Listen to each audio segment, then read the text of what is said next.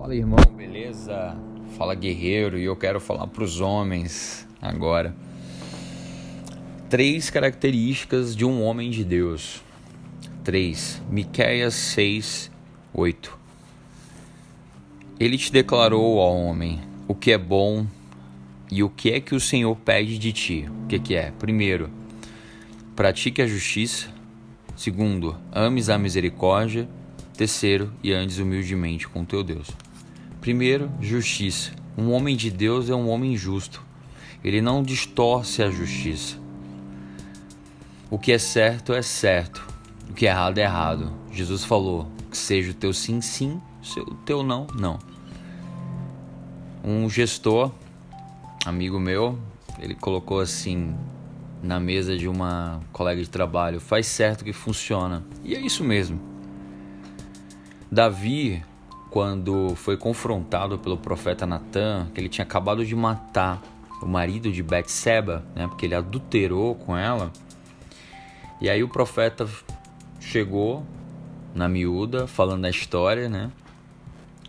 E aí o Davi falou assim, ele ficou furioso, você pode até ver lá depois. Ele ficou furioso, esse homem merece morrer. Olha o senso de justiça de Davi. Só que aí o profeta falou assim: e esse homem é você.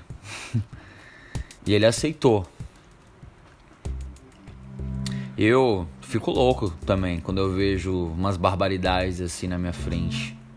Trânsito. Eu falei, meu Deus, como é que a pessoa não tem noção? E outra, coloca a vida dela em risco e de, de outros, motoqueiros, alguns motoqueiros irresponsáveis, os cachorro loucos pela madrugada. E outra, é mesmo quando é contra nós. Devemos assumir e bancar as consequências quando fazemos algo errado. Mentira, principalmente. Nossa, eu não suporto mentira. Vamos lá, segunda, primeira justiça, o segundo ama a misericórdia, ou seja, é, ele ama uns aos outros com dedicação, em outra tradução. E é um mandamento, né? Amar a Deus sobre todas as coisas e o teu próximo como a ti mesmo. Jesus fala também que a medida que medires vos medirão também, ou seja, isso também serve do amor, né, nos relacionamentos. Já percebeu que as pessoas elas vão até um certo limite com você, até quando você dá atenção ou mensagem ou faz algo, né? Parece que há um constrangimento, fala, não, essa pessoa ela tá fazendo isso, eu também tenho que fazer. Acho que é o poder ali, né, do amor, do afeto. Terceiro, anda humildemente com o teu Deus, ou seja, ele é obediente a Deus. O, o temor ao Senhor é o princípio da sabedoria. E isso traz proteção para nós.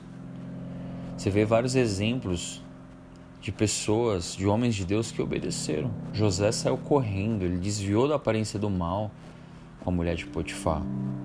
Ou seja, isso criou uma proteção, mesmo que isso foi contra ele, mesmo fazendo certo. Mas para que a gente possa ter dias felizes, seguros e que possa agradar ao Senhor, devemos obedecê-lo, em alegrá-lo, em sermos obedientes. Ou seja, então, o homem de Deus ele é justo, ele ama a misericórdia, ele se dá com amor uns aos outros e ele é obediente ao seu Deus. Valeu, guerreiro!